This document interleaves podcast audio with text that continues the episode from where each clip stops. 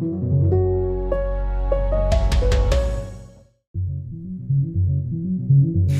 Ja, liebe Hörerinnen und Hörer, was mir auf jeden Fall in Erinnerung bleibt in diesem Jahr, sind die Reisen, die ich für den Podcast für Deutschland und für unseren Auslandspodcast Machtprobe unternehmen durfte. Es waren keine leichten Reiseziele, die Ukraine und dann vor kurzem Israel, aber selbst an dunklen Orten mitten im Krieg kann man Hoffnung finden. Zum Beispiel in Isium im Osten der Ukraine. Die kleine Stadt wurde von den russischen Besatzungstruppen aufs übelste zerstört, aber die Menschen die ich dort treffen durfte, waren ungebrochen. Marina und Andrei erzählen Geschichten von größtem Mut und gelebter Nächstenliebe, genauso wie Natalia und der todesmutige Brite Diablo, der mit seinem Jeep Zivilisten von der Front evakuiert. Ich will Sie also einladen, diese Folge vom 24. März mit einem Ohr für das Hoffnungsvolle zu hören aber auch die Warnung darin nicht zu übersehen. Der Krieg in der Ukraine geht unvermindert weiter und wir können es uns nicht leisten, uns davon abzuwenden. Auch wenn man manchmal das Gefühl hat, es nicht mehr auszuhalten. Ich wünsche Ihnen alles Gute, ein schönes Restjahr 2023 und Gesundheit und Glück fürs neue Jahr. Mein Name ist Felix Hoffmann und ich danke Ihnen wirklich vielmals, dass Sie heute eingeschaltet haben.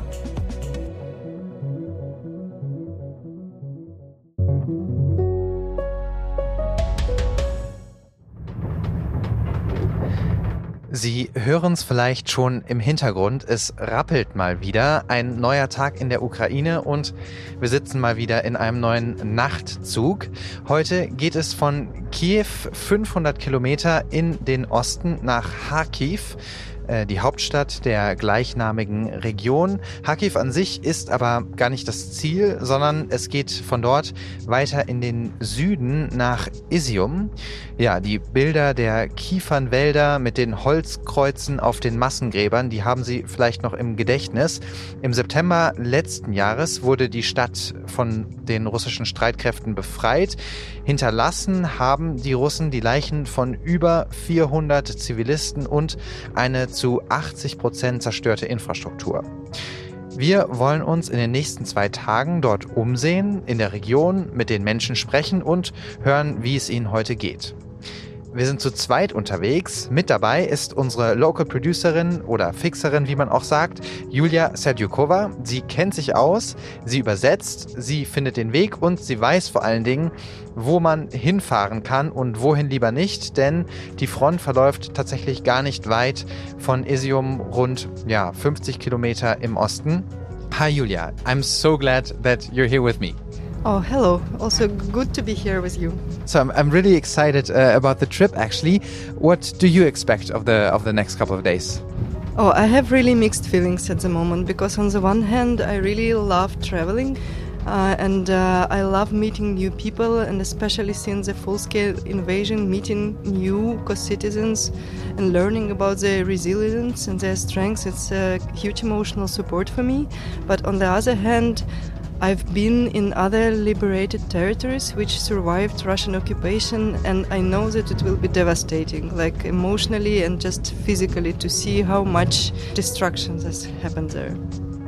Die nächsten zwei Tage, die werden also auf jeden Fall herausfordernd. Ich denke aber auch, dass es wichtig ist, diese Geschichten zu erzählen. Und ja, deshalb tanken wir jetzt Energie und legen uns hier mal auf unsere Pritschen. Und ja, wir sagen gute Nacht. Good night. Julia ist yawning.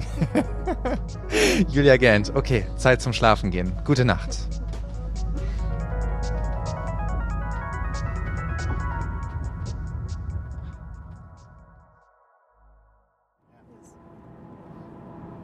Die Fahrt nach Isium dauert knapp zwei Stunden. Je näher wir der kleinen Stadt kommen, desto deutlicher wird das Ausmaß der Zerstörung. Im Frühjahr 2022 war diese Straße eine Todeszone. Links und rechts hatten russische Streitkräfte Stellung bezogen. Sie schossen wahllos auf alle Autos, die vorbeifuhren. Die Felder und Hügel neben der Straße sind immer noch durchzogen von Schützengräben, die sich wie zackige Narben durch die Landschaft ziehen. Доброго ранку. Доброго ранку. Ой, журналісти і я. Durch mehrere Militärcheckpoints geht es über eine Pantonbrücke in das befreite Gebiet. So that's, that's the line. So now we are crossing it. So that was already occupied. This bridge was uh, check last point. So this was uh, Russian positions. Ruski yeah. So that's a, a, a Russian tank. That's a burnt out yes. Russian tank. Yes. Uh, that uh, like piece of the road we just passed was full of wir kommen in Isium an.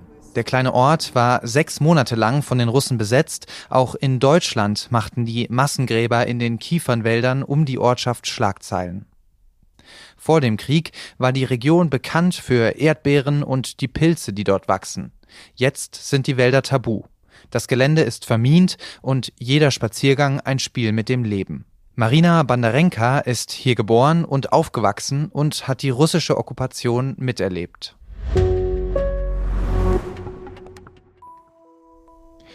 Isium war ein ganz normaler ukrainischer Ort. Ruhig, die Menschen hatten Arbeit, alles ging seinen Gang.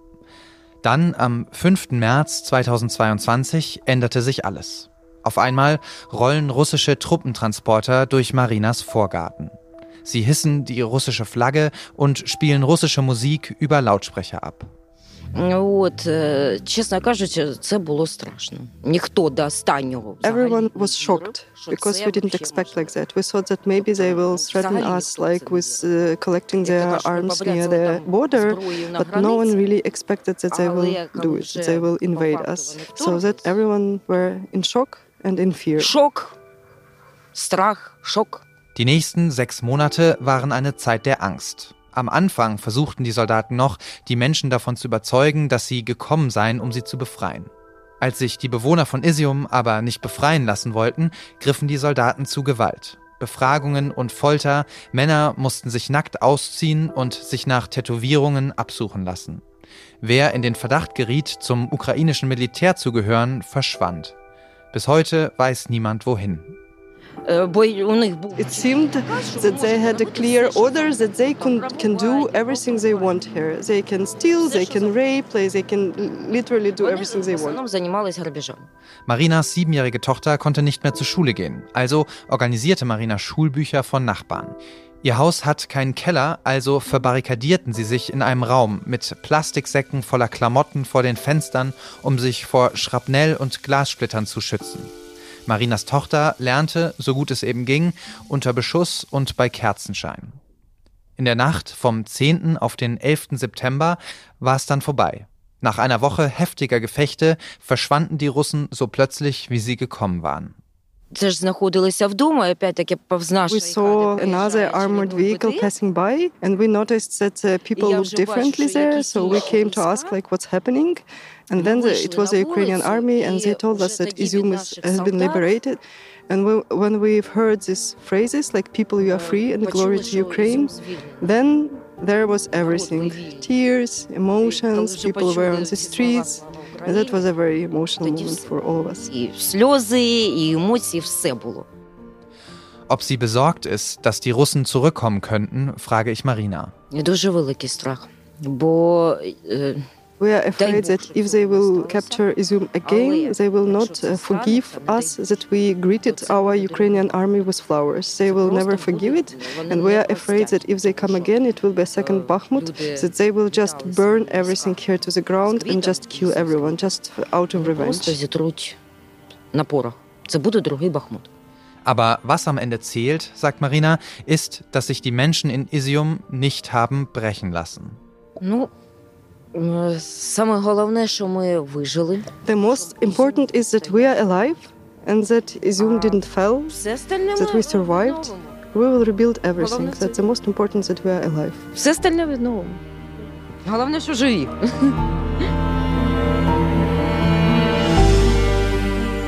Die russische Besatzung war für die Menschen hier ein Kampf ums Überleben. Daran hat sich aber auch nach dem Abzug der russischen Truppen wenig geändert. Die Front ist nicht weit. Noch immer kann man das Donnern der Geschosse in Liman und Kupiansk hören, erzählt Marina. Und solange die Gefahr besteht, dass die Russen zurückkommen, fließen kaum Gelder für den Wiederaufbau. Dass man sich selber helfen muss, dass man zusammenhalten muss, um zu überleben, das wissen die Menschen in Isium nur zu gut. Ein Mann, der dafür steht, wie wohl niemand sonst, ist Andrei Jurewitsch. Wir treffen Andrei vor seinem Haus. Es ist völlig zerstört, so wie alle anderen Gebäude in der Innenstadt auch. In der Hauswand von André steckt ein verrosteter Motorblock, der bei einer Explosion aus einem Auto herausgesprengt wurde. André lebt in dem Gewölbekeller unter seinem Haus. Es sind zwei große Räume mit Holzboden, ein Bollerofen sorgt für Wärme.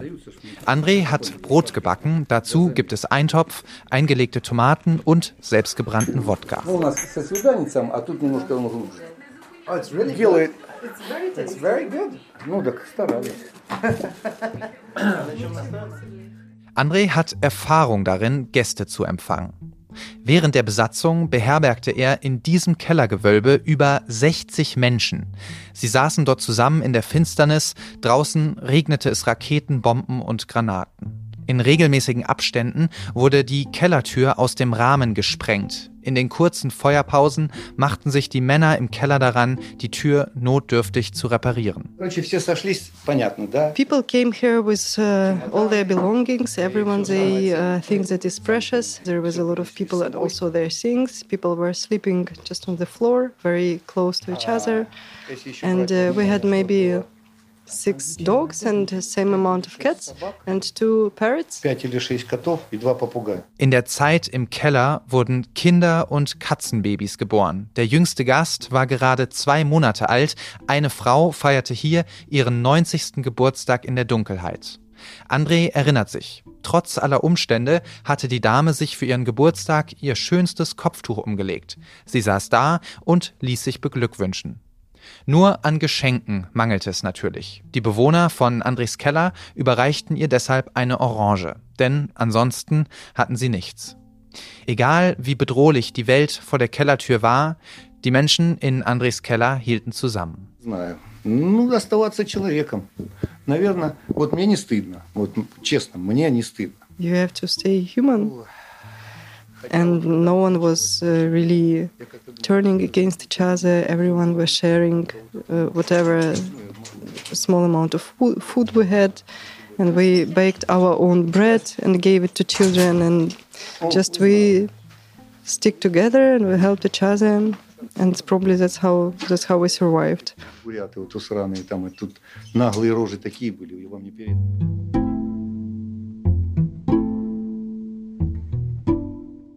Hier in Isium wird nicht mehr gekämpft, aber Frieden herrscht noch lange nicht. Kein Haus ist unversehrt. Schulen, Krankenhäuser, Verwaltungsgebäude, alles ausgebombt, ausgebrannt. Die Fenster der Wohnhäuser sind mit Sperrholz verrammelt. In den Fassaden klaffen meterhohe Löcher. Im Innern der Häuser Berge von Schutt, verbogenes Metall und pechschwarze Wände. Keines der Gebäude darf man betreten. Die Angst vor Sprengfallen ist groß. In Isium erzählt man sich, dass die Russen vor ihrem Abzug Hunde und Katzen in Schränke sperrten und diese dann mit Sprengfallen versahen. Wer dann ein um Hilfe schreiendes Tier befreien wollte, bezahlte mit dem Leben. Isium liegt, im wahrsten Sinne des Wortes, in Schutt und Asche. Jobs gibt es keine mehr. Die Menschen leben, wie zum Beispiel auch Marina, von ihrem Ersparten, von dem, was sie selber anbauen oder sie sind auf humanitäre Hilfe angewiesen.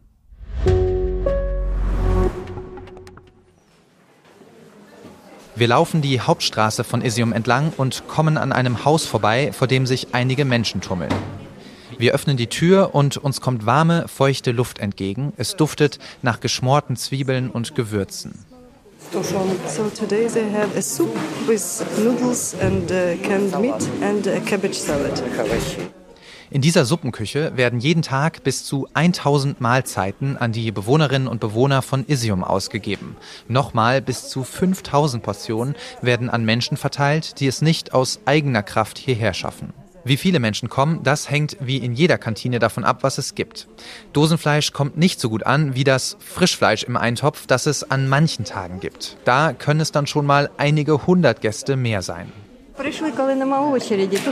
Usually it's much more crowded. There are hundreds of people queuing here, and today it's uh, quieter because it's Sunday. Sometimes I have to come here very early to take my place in a queue, like maybe 8 in the morning. Finanziert wird die Essensausgabe von internationalen Hilfsorganisationen. Aber es sind Freiwillige aus der Region, die hier Tag ein, Tag aus stehen und Eintopf kochen, Brot schneiden, Fleisch abwiegen und Essen verteilen. Die Menschen in Isium halten weiter zusammen, auch wenn das Schlimmste vorerst vorüberscheint. Trotz der Zerstörung erwacht Isium langsam wieder zum Leben.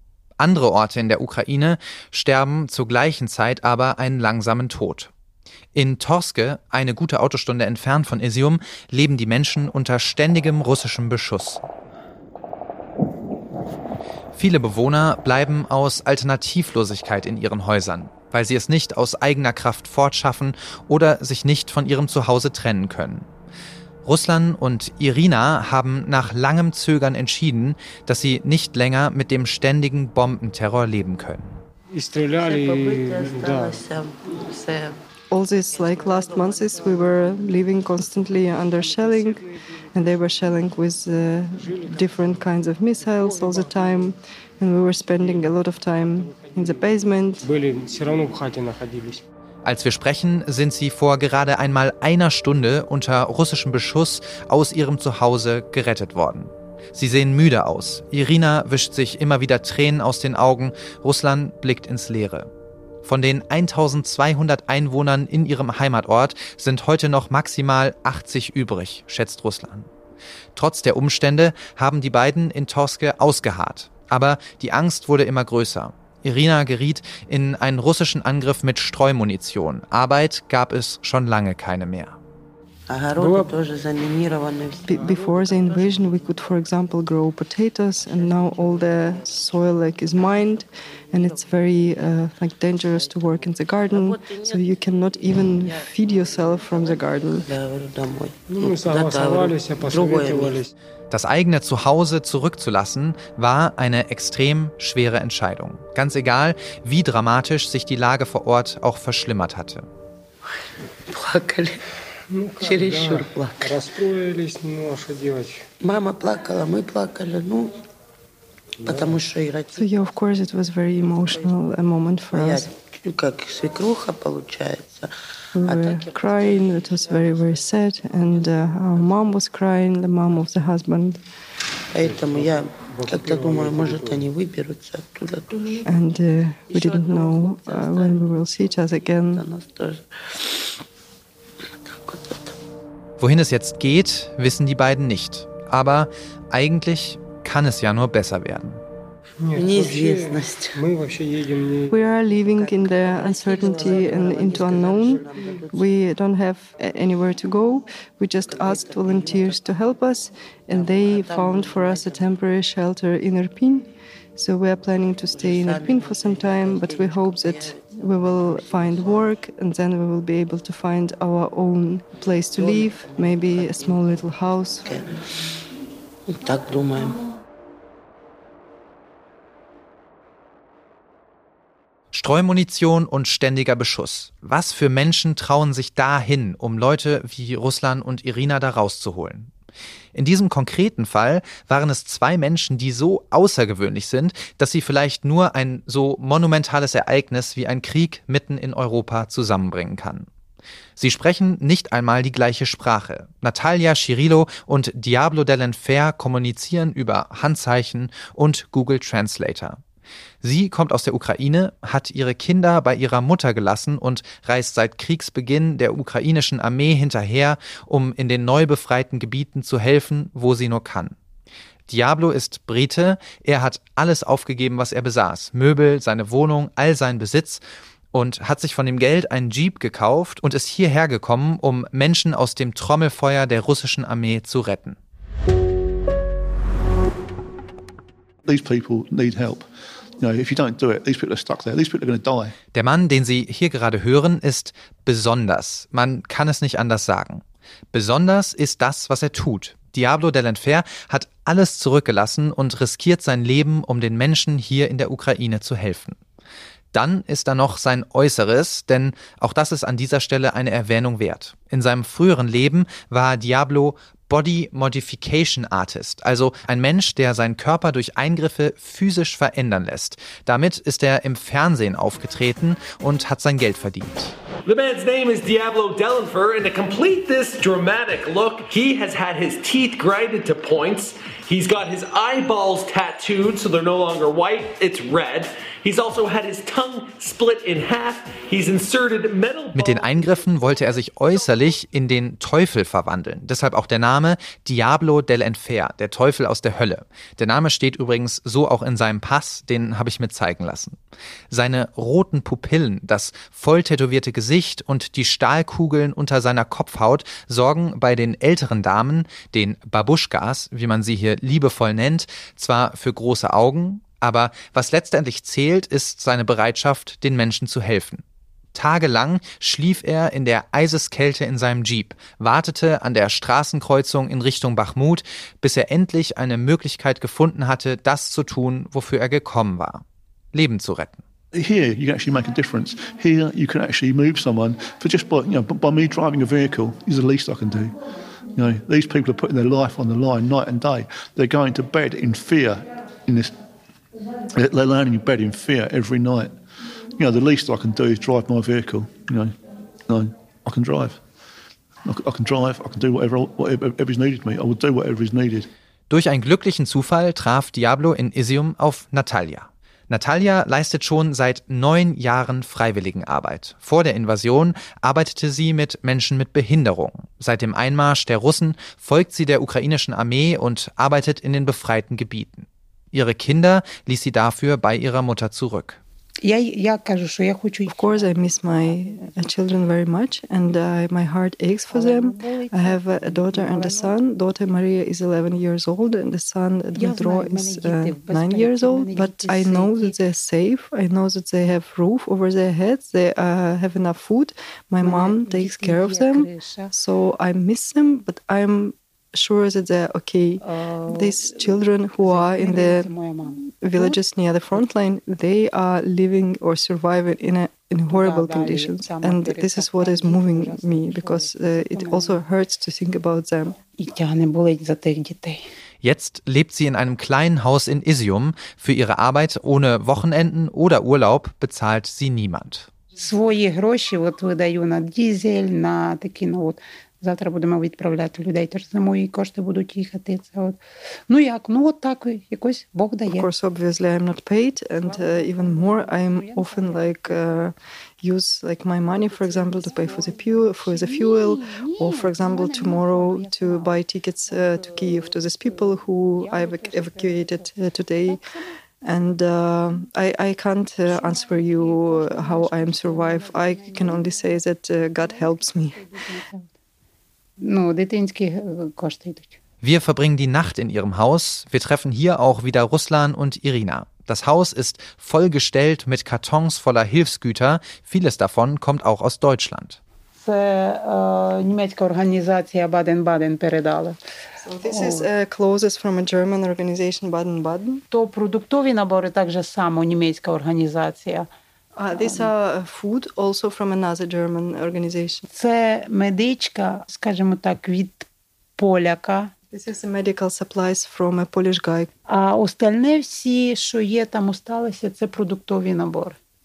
And the rest of the boxes are also food. Natalia und Diablo riskieren ihr Leben, um Menschen wie Irina und Russland zu retten. Als die beiden in Torske in den Jeep steigen, können sie die Einschläge von Geschossen hören. Das Feuer kommt immer näher. To come to Torske, we had to cross a bridge from another village from Zarichne. And this bridge is like open and under the fire control of Russians which uh, are staying some five kilometers away. So they literally could could see us. And this bridge is also like half destroyed, and it's like uh, challenging to, to cross it even without the danger of uh, being fired. But uh, also, thanks God, we managed to do it like without any misadventures today. No, але слава Богу, і туди і назад ми проїхали спокійно. Dass sie dabei schwer verletzt werden könnten oder sogar ihr Leben verlieren, dieses Risiko nehmen Natalia und Diablo hin. Там немає часу, там просто воно летить, ну як сказати, ти його не чуєш. Воно перед тобою просто зривається. There is ти не no знаєш, чому time воно to паде, think паде. about it. There is no time to be Вообще, ну, afraid because тобто, you коли are вона- constantly ракета moving and вилітає, you ти have йдеш to там move to в avoid слизь. being А hit коли at. вона падає біля тебе, And ти uh, біля you are тебе like so стоїш, much in не a чуєш. hurry and so much Тобто busy with її your біж- ну, current постійно в русі, tasks тому що that there is над тобою no дрони time літають, and да, тебе energy піднімають, that you can і spend on потрібно being afraid. постійно в русі And uh, бути. if От, it would і hit нема you, часу then I за mean, then also there is no place Там- to а fear там because it уже- already happened. Як прилетить, вже можете думати, не думати, вже все рівно. От, от, от Der Tag steckt Natalia offensichtlich in den Knochen. Ihr Bett hat sie aber Ruslan und Irina überlassen. Sie selbst schläft mit dem Schlafsack auf dem Sofa. Im Gästebett liegt Diablo. Thank you so much. You're tired, huh? We should have some sausage and vodka now, I think. А, ну, а я пити буду як Путін. Я не п'ю, не курю. Ага, От, але нап'юся, коли Путін. О, з, з де, е, I don't drink Diablo. and don't smoke, but I will get drunk when Putin dies. Okay, fair enough. Als wir am nächsten Morgen aufwachen, sind Natalia und Diablo schon wieder dabei, den Jeep mit Kisten voller Essen und Medikamenten zu beladen. Es geht noch einmal nach Torske, über die Brücke in den russischen Beschuss. Ein Bekannter von Ruslan und Irina hat sich auch bereit erklärt, das Kampfgebiet zu verlassen. Es geht wieder zurück an die Front.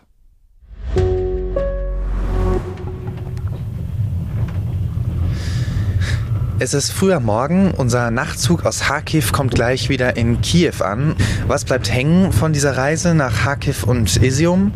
Natürlich die Bilder von den Trümmern in der Innenstadt von Isium oder das Bild von über 60 Menschen in Andris Keller, während es draußen Bomben regnet. Aber eindrücklich waren eben nicht nur die Bilder von Gewalt und Krieg, sondern auch die Begegnungen mit den Menschen dort. Krieg bringt das Schlechteste im Menschen hervor. Dafür habe ich auf jeden Fall viele Beweise gesehen. Aber in manchen eben auch das Beste, wie die Geschichten von Natascha und Diablo und André und den Helferinnen und Helfern in der Suppenküche gezeigt haben. Ich bedanke mich auf jeden Fall ganz, ganz herzlich, dass Sie mit dabei waren. Ich brauche jetzt ein Frühstück und sage ciao, bis zum nächsten Mal.